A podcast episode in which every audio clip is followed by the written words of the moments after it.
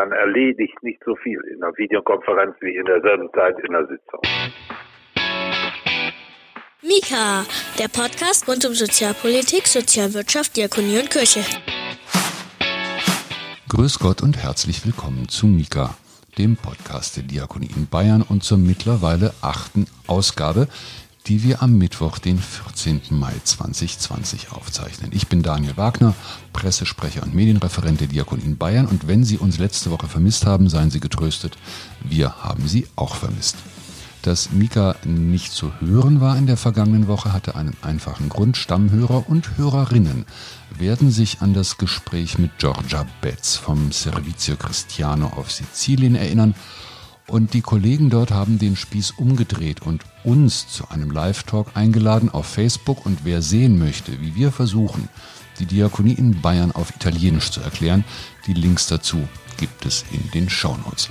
Jedenfalls, jetzt sind wir wieder da und es bleibt bei allen Öffnungsdebatten zum Trotz beim Dauerthema Corona.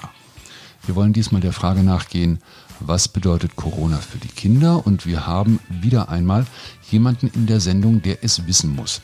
Denn er war vor seiner jetzigen Tätigkeit unter anderem Leiter des Jugendamtes in Frechen. Und wenn Sie nicht wissen, wo Frechen ist, ich wusste es auch nicht, Frechen liegt in der Nähe von Köln. Und heute zu Gast bei Mika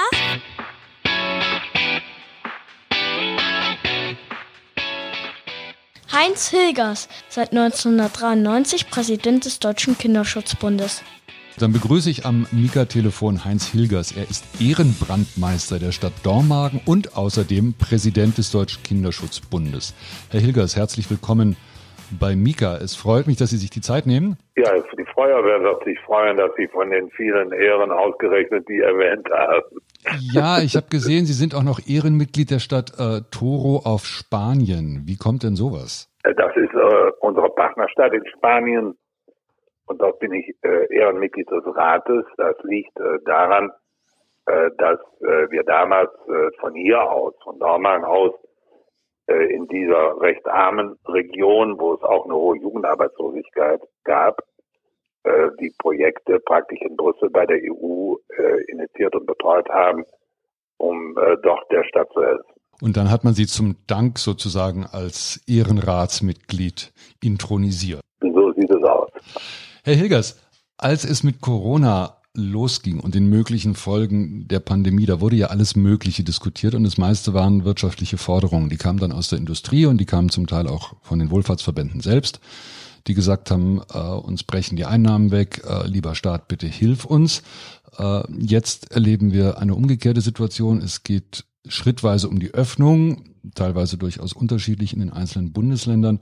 Und da wird lieber über Möbelhäuser und über Nagelstudios diskutiert. Kommen die Kinder und ihre Interessen in dieser Diskussion insgesamt zu kurz, Ihrer Meinung nach? Naja, die Familien in unserem Land und auch die Kinder selbst haben die Einschränkung ihrer Rechte, auch die Einschränkung der Kinderrechte in äh, dieser Zeit ja auch ertragen. Und sie haben sie auch hingenommen und aktiv unterstützt, weil es ja schließlich um die Gesundheit auch ihrer Verwandten und auch der gesamten Bevölkerung ging. Und die haben das auch eingesehen. Aber jetzt, wo die Öffnungspolitik läuft, da finden sie, das ist nicht verhältnismäßig, dass sie als letzte und Zukunft drankommen. In der Tat ist es ja so, wir haben uns das mal angeschaut, die unterschiedlichen Bundesländer, wie da die Öffnungspraktiken sind. Da werden teilweise die Freibäder auch schon wieder aufgemacht. Woanders sind es gerade mal die Spielplätze. Das ist doch für, gerade für Kinder unglaublich schwer zu ertragen. Das ist ja schwer zu ertragen, zumal es äh, den Kindern ja auch sehr schadet. Äh, Kinder brauchen andere Kinder dringend.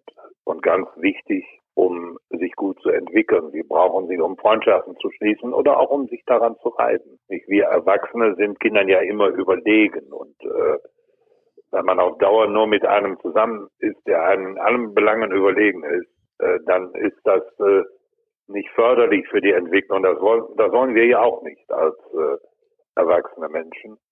Und die Kinder brauchen deswegen halt auch andere Kinder. Und äh, sie schließen schon sehr früh äh, Freundschaften. Mit anderthalb äh, schon haben sie Sympathie und Antipathie und das prägt alles ihre Entwicklung und ist für sie besonders wichtig und sie vermissen auch die anderen Kinder sehr und äh, das zeigen sie auch zu Hause, indem sie zum Beispiel die Namen aller Kinder ihrer Kita-Gruppe aufzählen, wenn sie morgens wach werden, indem sie wirklich Sehnsucht auch zeigen nach dem Spielen mit anderen Kindern. Können Sie denn die Argumentation nachvollziehen, dass es ausgerechnet Einrichtungen für Kinder und Jugendliche sind, die zuletzt öffnen, während man, das ist jetzt etwas polemisch, die Bundesliga wieder anlaufen lässt? Nein, das kann ich nicht nachvollziehen. Äh, es geht ja darum, äh, dass durch die Corona-Krise Grundrechte eingeschränkt worden sind, durch den Staat, berechtigterweise.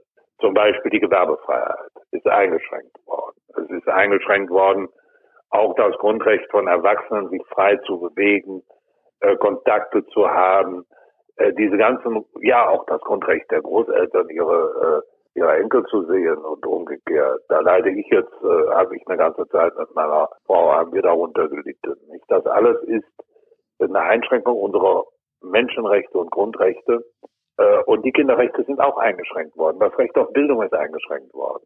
Das Recht auf äh, Spielen, nicht wie es ausdrücklich in der UN-Konvention steht. Eigentlich das gesamte Recht auf freie Entfaltung der Persönlichkeit und nicht zuletzt, und das besonders stark, auch das Recht auf soziale Sicherheit im gesamten Armutsmilieu in Deutschland, dass das die Kinder besonders hart trifft, weil es ihre Entwicklungs- und Bildungschancen und ihre Recht auf Gesundheitsvorsorge stark beeinträchtigt hat. Und nun dreht man zurück und man macht alles, was mit Ökonomie zu tun hat. Man macht alles, was mit Erwachsenen zu tun hat. Aber die Rechte unserer Kinder stehen nicht im Mittelpunkt. Ich glaube, es liegt auch daran, dass Kinderrechte nicht ausdrücklich im Grundgesetz genannt sind. Herr Hilgers, ich würde zu, gerne zu einer Frage kommen, die nicht nur, aber auch mit dem Kinderschutzbund assoziiert wird. Als es mit Corona losging, stand auch die Frage im Vordergrund, wer guckt eigentlich hin, wenn es Kindern zu Hause schlecht geht und wenn keine Schule mehr da ist und kein Hort und keine Kita, wo das auffällt? Und daher, Hilgers, müssten Sie uns jetzt mal helfen, weil die Zahlen zu dieser These erscheinen ein bisschen widersprüchlich. Es gibt zum Beispiel eine Gewaltambulanz in Heidelberg, die meldet eine Verdreifachung der Fallzahlen. Gleichzeitig sagen die Jugendämter, die Zahl der Meldungen geht stark zurück und die Kriminalstatistik, die belegt zwar leider, leider einen starken Anstieg äh, sexueller Missbrauchsfälle, aber Gewalt in den Familien, wie sie in den letzten Wochen immer wieder befürchtet wurde, scheint es den Zahlen nach nicht zu geben. Naja, die Kriminalstatistik, die jetzt veröffentlicht wurde in dieser Woche, ist äh, eine Statistik aus dem Jahre 2019.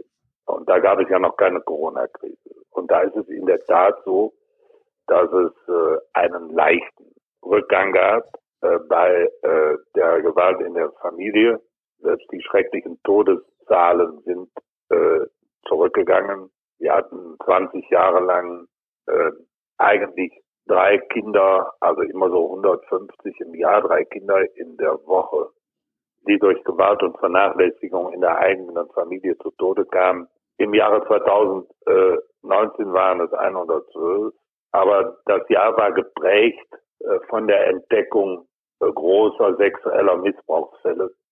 Denken Sie an äh, Lüchte, an Bergisch Gladbach, das dann ja auch äh, Fäden hatte in viele Bundesländer und äh, auch an Staufen. Und diese riesigen großen Missbrauchsfälle, die ja äh, mafiöse Strukturen äh, zeigten, äh, sind aufgedeckt worden und haben dann im Jahre 2019 natürlich auch die Statistik beeinflusst. Und ich bin sicher, wir sind erst am Anfang äh, der Entdeckung der bisherigen Dunkelziffer, weil wir angewiesen sind auf das, was uns an Ermittlungsansätzen äh, amerikanische Surfer und äh, äh US-Behörden mitteilen und in Großbritannien und in Kanada. Und deswegen werden wir äh, mehr und mehr entwickeln, je mehr wir mit äh, entsprechenden Amtshilfeersuchen Erfolg haben, wird unsere Polizei, die Landeskriminalämter und das Bundeskriminalamt auch in den nächsten Jahren immer mehr schreckliche Fälle entdecken. Aber äh, die Corona-Krise ist jetzt eine besondere Situation im Jahre 2020 und wenn wir auf die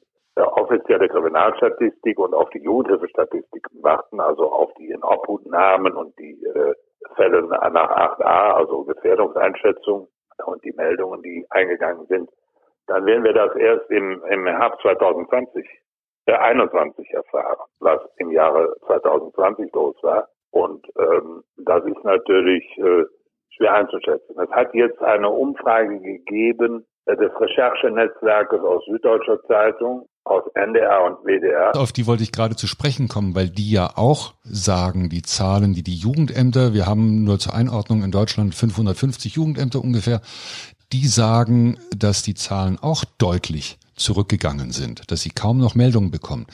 Liegt es daran, dass nichts passiert oder liegt es daran, dass niemand mehr da ist, der hinguckt? Also meine Vermutung, ohne dass das jetzt wissenschaftlich zu beweisen wäre, äh, äh, da liegt es daran, dass wir weniger soziale Aufmerksamkeit haben, weil die äh, Kindertagesstätten, äh, die Schulen äh, geschlossen oder weitgehend geschlossen sind, in den Kinderarztpraxen deutlich weniger Vorsorgeuntersuchungen stattfinden und damit diese Aufmerksamkeit nicht da ist und deswegen es einen Rückgang an Meldungen gibt an die Jugendämter, auch einen Rückgang an äh, in Obhutnahmen. Äh, das hat ähm, auch damit zu tun, dass auch die Jugendhilfe insgesamt in der Corona-Krise weniger effektive Möglichkeiten noch hat. Das fängt in den Beratungsstellen an, obwohl sie sehr kreativ ist. Wir haben eine Umfrage gemacht bei unseren Mitgliedsverbänden und bei den Beratungsstellen und Kinderschutzzentren, die alle äh, sehr viel gute Ideen haben, indem sie zum Beispiel Therapiegespräche bei einem Wald- oder Parkspaziergang in zwei Meter Abstand führen, anstatt früher in der Wohnung oder in, in der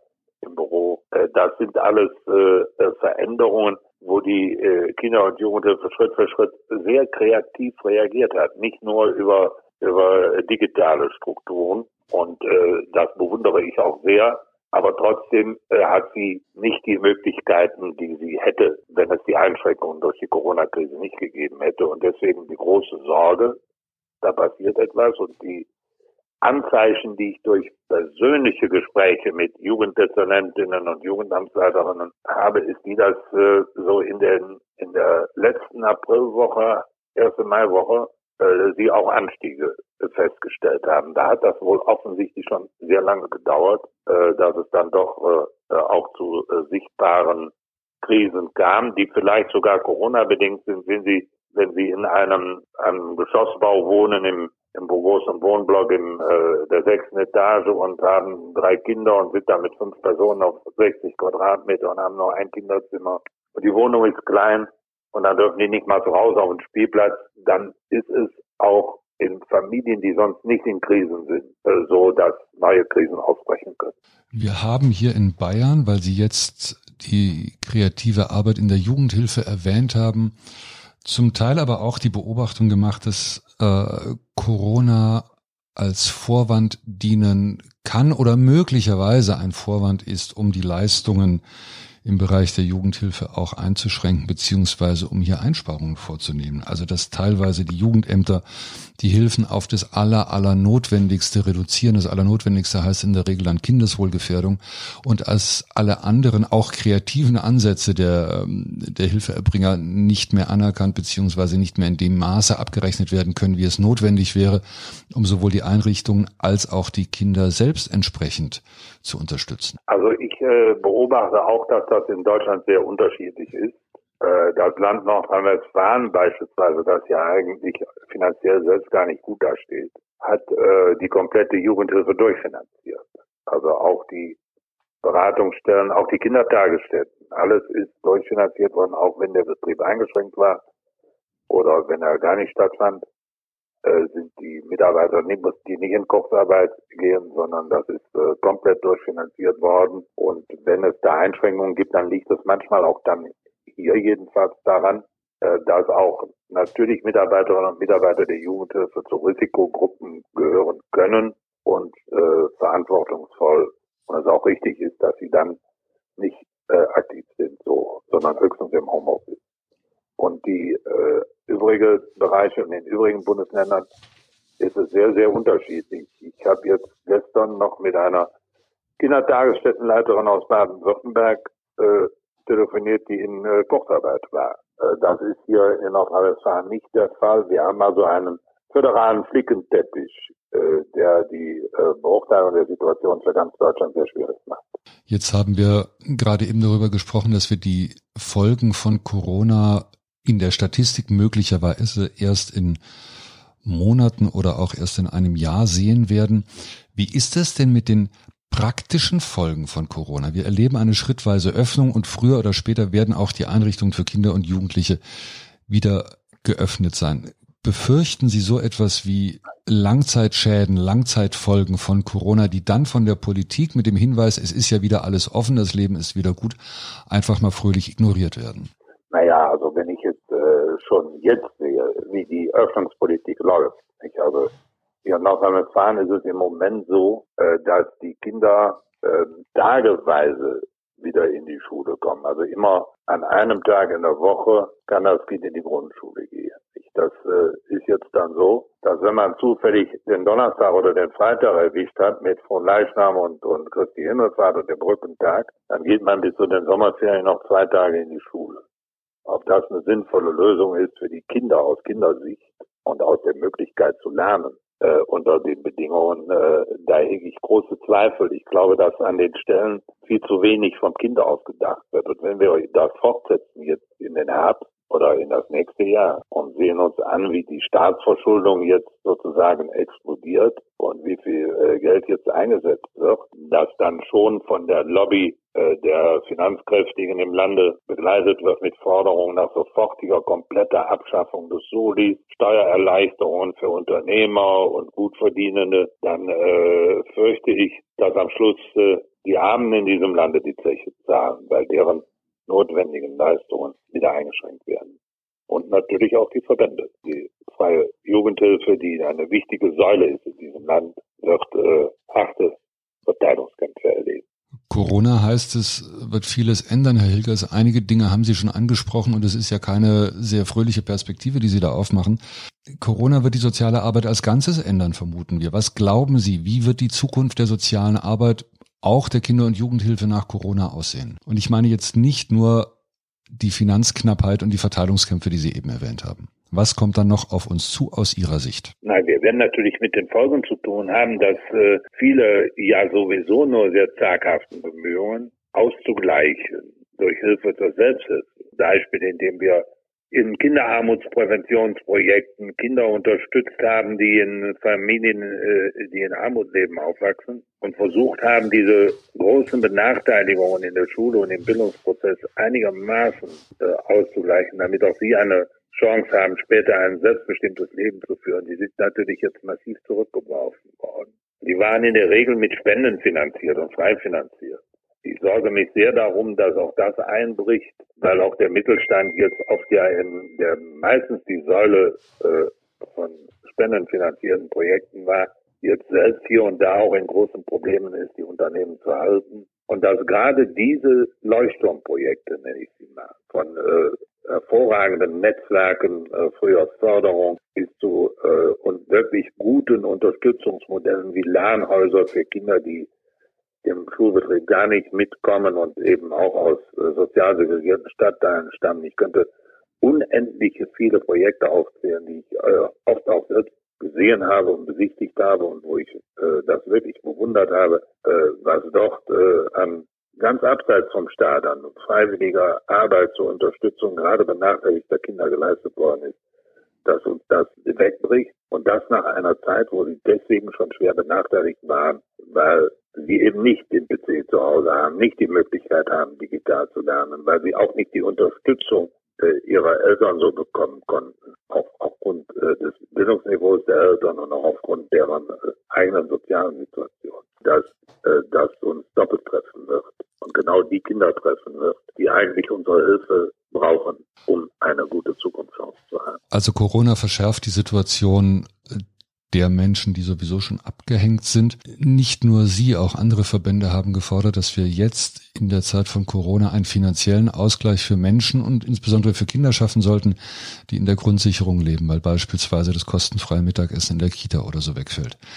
Äh, bislang ist davon aber nichts Realität geworden. Woran liegt es eigentlich? Nimmt die Polizei, die Polizei sage ich schon, Entschuldigung, nimmt die Politik das nicht wahr oder nimmt sie das nicht ernst? Ich meine, es gibt doch Verbände wie den Kinderschutzverbund, es gibt die Diakonie, es gibt die Caritas. Die Paritäter sind in dem Bereich sehr stark. Alle sagen, hier muss etwas passieren, es passiert aber trotzdem nichts. Naja, ich glaube, es ist eine, eine Frage von Menschenbild und Haltung. Das muss man auf den Kern bringen. Äh, die Politik im Großen und Ganzen traut den Menschen, die in Armut leben, nicht zu. Sie gehen davon aus, das ist diese alte äh, Ideologie, wenn man denen etwas Geld gibt, dann verwenden die das für Alkohol, Zigaretten und Flachbildschirme. Das ist ja so der Spruch, der immer kommt. Und die äh, Situation ist äh, äh ja eine andere, nicht? Das wissen wir ja aus vielen, vielen Untersuchungen. Auch der Diakonie in Braunschweig auch der Arbeiterhof hat auch äh, äh, Untersuchungen selbst von Wirtschaftsinstituten, die nachweisen, dass mit jedem Euro, den man in die Familien gibt, genau die Ausgaben, die Bildungsausgaben für Kinder steigen. Und äh, das alles ist bekannt, aber diese Vorurteile prägen die äh, Politik. Deswegen kommt man aus so einer Abendspeisung, wie jetzt Essen auf Rädern anstelle des Essens in der in der Schule, weil man den Eltern das Geld nicht geben wird. Da werden mehrere Dinge verkannt. Das erste, was verkannt wird, ist, dass unter den armen Kindern ganz viele sind, die bei erwerbstätigen Eltern leben, working poor. Selbst die Krankenschwester, die jetzt beklatscht wird, oder die Kassiererin, die beklatscht wurde und von der Kanzlerin gelobt wurde. Wenn die alleinerziehend sind und haben zwei Kinder, sind die Aufstocker bei Hartz IV. Und auch die sind betroffen. Und die gehen jeden Tag einer wichtigen Arbeit nach, einer systemrelevanten obwohl sie wirtschaftlich davon nichts haben. Denn wenn sie Aufstocker sind, bleibt bis auf einen kleinen Betrag, den sie benötigen für die Fahrkarte des Verkehrsverbundes und für arbeitsbedingte Kosten, bleibt ihnen nichts unter dem Strich. Und sie gehen jeden Tag dieser Arbeit nach, sind erwerbstätig, weil sie ihren Kindern ein gutes Beispiel geben wollen und weil das für ihr Selbstwertgefühl wichtig ist. Aber wirtschaftliche Ergebnisse erzielen sie damit nicht und später auch nicht bei der Rente. Und denen sagt man jetzt auch noch, wir trauen euch nicht zu, euch 100 Euro mehr zu geben für euer Kind, weil jetzt das Mittagessen entfällt und die Verpflegung oder mehr zu geben, weil jetzt plötzlich in den Supermärkten äh, äh, durch ganz andere Vertriebswege jetzt alles weg ist oder die preiswerten Sachen sind weg und wir unterstützen euch jetzt. Das macht man nicht vor lauter Misstrauen. Ich glaube, es liegt daran, weil sie ein Menschenbild haben, das davon ausgeht, dass ein Mensch, auch wenn er dann arbeitslos ist und in Not ist, dass er sich nur entwickelt, wenn man ihn mit Sanktionen droht und nicht setzt darauf, dass man ihn mit Wertschätzung und Hilfsbereitschaft begegnet. Das ist der Grund. Und dieses Menschenbild, das schafft diese Politik und das schafft auch diese Ansicht der Medien. Und wir müssen als Menschen, die im sozialen Bereich arbeiten, ob wir es religiös motivieren oder durch die Philosophen der Aufklärung oder meinetwegen durch Konfuzius, wie wir es immer motivieren. Wir müssen äh, ihnen ein anderes Menschenbild mal endlich mehr entgegenhalten und ihnen zeigen, dass eine Haltung von Wertschätzung und Hilfsbereitschaft funktioniert, anstatt die Menschen permanent mit Sanktionen zu bedrohen. Aber diese Diskussion führen wir doch schon seit der Einführung von Hartz IV. Und es scheint sich nichts zu bewegen. Ich meine, wollen die nicht zuhören oder sind wir nicht hartnäckig genug oder ist der Kinderschutzbund zu leise? Warum oder was, was kann man tun, damit sich dieses Menschenbild, wie Sie es eben beschrieben haben, damit sich das ändert? Also ich lege mich da schon für den Kinderschutzbund an. Ich habe nicht umsonst dieses äh, gelobte starke Familiengesetz, was die Ministerin selbst gelobt hat, als starke Bürokratiegesetz bezeichnet, weil es auf einen Antragswust immer noch begründet. Und äh, was dazu führt, dass nur ein Drittel der Betroffenen die Leistung überhaupt beantragen, weil das ganze Verfahren demütigend ist. Aber sehen Sie, wir haben ja auch die Medien nicht auf unserer Seite. Ähm, wenn Sie äh, schauen, welche Doku-Soaps äh, abgespielt werden über das Armutsmilieu, wenn Sie äh, die täglichen Berichte in manchen Zeitungen sehen. Sie meinen jetzt solche wunderbaren Sender wie RTL 2? Zum Beispiel. Oder auch, äh, wenn Sie äh, bestimmte Boulevardzeitungen nehmen, in denen äh, permanent äh, arme Menschen auch unter Verletzung ihrer Würde vorgeführt werden, dann äh, ist es für uns schwer. Und in der Politik äh, gibt es große Nichtbeachtung dieses Teils der Bevölkerung und auch eine große Hartleibigkeit. Und ich glaube im Kern, und das ist der Punkt, um den es geht, dass die selber dieses andere Menschenbild haben. Es ist bis weit auch in eigentlich sozialer denkende Milieus der Politik so, äh, dass sie leider ein Menschenbild haben, das erstens nicht zutrifft und zweitens auf externe Motivation setzt, anstatt auf intristische. Das klingt jetzt verhältnismäßig pessimistisch, Herr Hilgers. Glauben Sie denn, dass in Corona, das wäre jetzt auch meine Frage zum Schluss, jetzt haben wir über die ganzen krisenhaften Erscheinungen gesprochen und über die langzeitigen Folgen und äh, auch das, das Elend in den Familien zum Teil. Glauben Sie denn, dass in Corona auch irgendeine Chance steckt? Weil auch das haben wir im Laufe der Krise gehört, dass man sagt, ja, man muss den Kapitalismus völlig neu denken, vielleicht sogar abschaffen. Corona ist jetzt die Gelegenheit dazu. Glauben Sie, dass da auch was Gutes drinstecken kann? Zumindest steckt mal eine gute Erfahrung da drin. Ich habe noch nie so viele junge Väter mit ihren kleinen Kindern spazieren gehen gesehen wie am Anfang der Corona-Krise. Und äh, es war auch ein Moment der Entschleunigung da für alle. Und diese Entschleunigung äh, hat vielen Menschen vielleicht auch gut getan und sie erinnern sich vielleicht, wenn weitere Krisenzeiten kommen daran oder auch wenn Beziehungskrisen kommen daran, dass diese Entschleunigung der Gesellschaft auch in die Familien hinein äh, einen, einen positiven Effekt hatte. Es gibt auch andere Dinge, von denen ich nicht so pessimistisch bin. Ich glaube, wir sind stark. Also es gibt äh, vieles, wo wir äh, auch sehen können, dass sich was getan hat, auch äh, in der Familie vielleicht mehr Solidarität und Zusammenhalt entstanden sind. Aber ich glaube nicht, gestatten Sie mir, das ist kein Pessimismus, das ist einfach Realismus. Ich glaube nicht, dass äh, die Corona-Krise unser Gesellschaftssystem gibt. Es wird äh, dabei bleiben, wenn ich es christlich formuliere, dann würde ich so formulieren, es wird dabei bleiben, dass die meisten Menschen in diesem Land äh, das goldene Kalb anbeten. Herr Hilgers, das waren äh, diakonieadäquate Schlussworte, die Sie gesprochen haben. Ich bedanke mich ganz herzlich für die Zeit und für das Gespräch hier bei Mika. Heinz Hilgers, der Präsident des Deutschen Kinderschutzbundes. Eine gute Zeit Ihnen und vielen, vielen Dank für Ihre Arbeit und vielen Dank für Ihre Zeit und alles Gute nach Dormagen und äh, für die Arbeit bei der Freiwilligen Feuerwehr. Ich wünsche Ihnen alles Gute, bleiben Sie gesund und wie eine frühere Kabarettist einer Familienministerin mal gesagt hat, bleiben Sie gesund, anders wäre nämlich schlecht.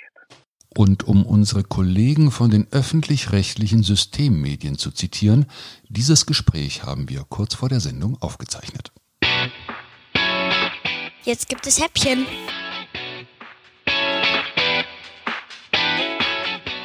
Und das ist heute in der Tat eine Premiere für uns. Zum ersten Mal in der Geschichte von Mika haben wir ein Häppchen, also einen Terminhinweis für Sie, das diesen Namen auch wirklich verdient.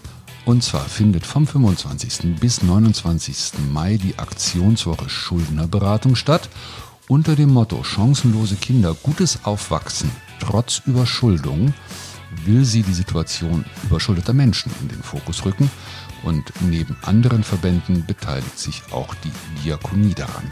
Wenn Sie mehr dazu wissen wollen, schauen Sie in die Show Notes, da gibt es den Link oder Sie hören in der kommenden Woche wieder Mika, aber das können wir Ihnen ja ohnehin empfehlen, denn unser Gast in der nächsten Ausgabe ist gewissermaßen die Kompetenzkompetenz in diesen Dingen. Das war Mika für heute. Beteiligt an der Sendung war außerdem noch Ariel Döhler und wir freuen uns natürlich über Kommentare und Bewertungen im Podcatcher Ihrer Wahl und auch über Feedbacks via E-Mail an podcast.diakonie-bayern.de. Ich bin Daniel Wagner, ich verabschiede mich für heute. Bleiben Sie gesund, bleiben Sie stark. Mika ist eine Produktion des Diakonischen Werkes Bayern. Mehr über Mika und die Diakonie in Bayern finden Sie im Internet unter www.diakonie-bayern.de slash podcast.